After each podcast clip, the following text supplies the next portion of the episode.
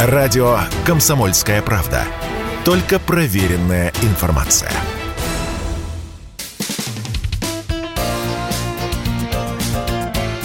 Говорит полковник. Нет вопроса, на который не знает ответа Виктор Баранец. Пресс-секретарь Пентагона контр-адмирал Кирби сделал очень любопытное и настораживающее заявление. Он сказал, что Соединенные Штаты Америки все-таки согласились, чтобы натовская Европа поставляла боевые самолеты Украине. Ну, прежде всего, это истребители МиГ-29 еще советского производства, которые находятся на вооружении ряда натовских стран Европы ну, скажем, таких как Польша, Румыния, Венгрия, Болгария.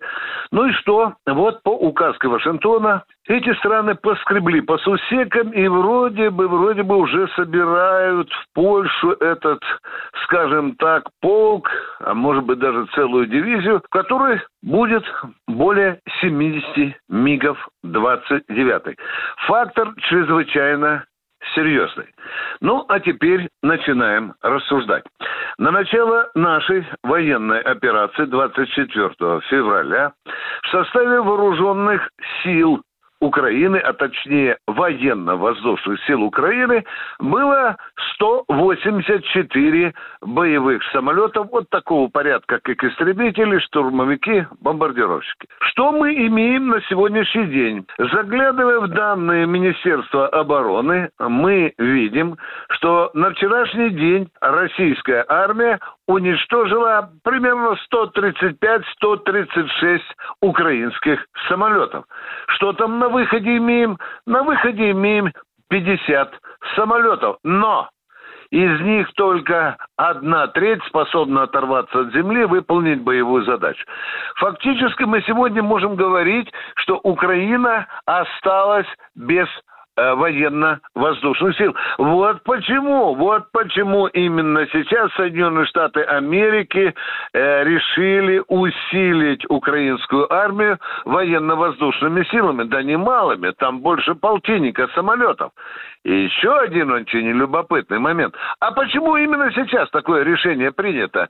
Ведь э, раньше Соединенные Штаты Америки и э, колебались, и Пентагон говорит, что мы пока не приняли решение. А все потому, что начинается на Донбассе главное сражение, главная битва российской армии корпусов э, Донецкой и Луганской областей с украинцами, с этой огромной группировкой, которая насчитывает 90-100 тысяч человек. Ну и совершенно понятно, что Россия полностью контролирует небо, а это предрешает исход этого сражения очень во многом. А что Украина? А у Украины нет самолетов боевых. Вот почему Соединенные Штаты Америки и торопятся. Ну и, наконец, последнее, последнее. Я задам себе вопрос, который меня мучает. И что же, мы будем смиренно смотреть, когда из Польши будет врываться в украинское небо для борьбы с российскими самолетами эти самые э, натовские самолеты. Это что же значит, что у, Украины, благодаря Соединенным Штатам Америки и их союзникам, появляется новый военно-воздушный кулак. А это же может поменять и всю концепцию нашей военной операции и увеличить ее масштабы, затянуть сроки. Вот что самое главное. Ну и что?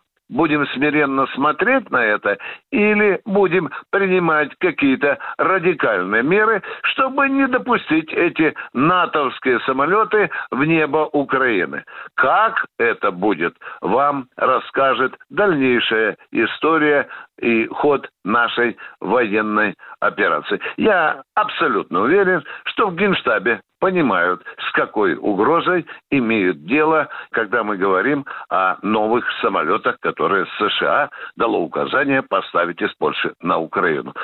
В генеральном штабе сидят умные люди, и у них очень хорошая разведка. Виктор Баранец, радио «Комсомольская правда», Москва. Радио «Комсомольская правда». Срочно о важном.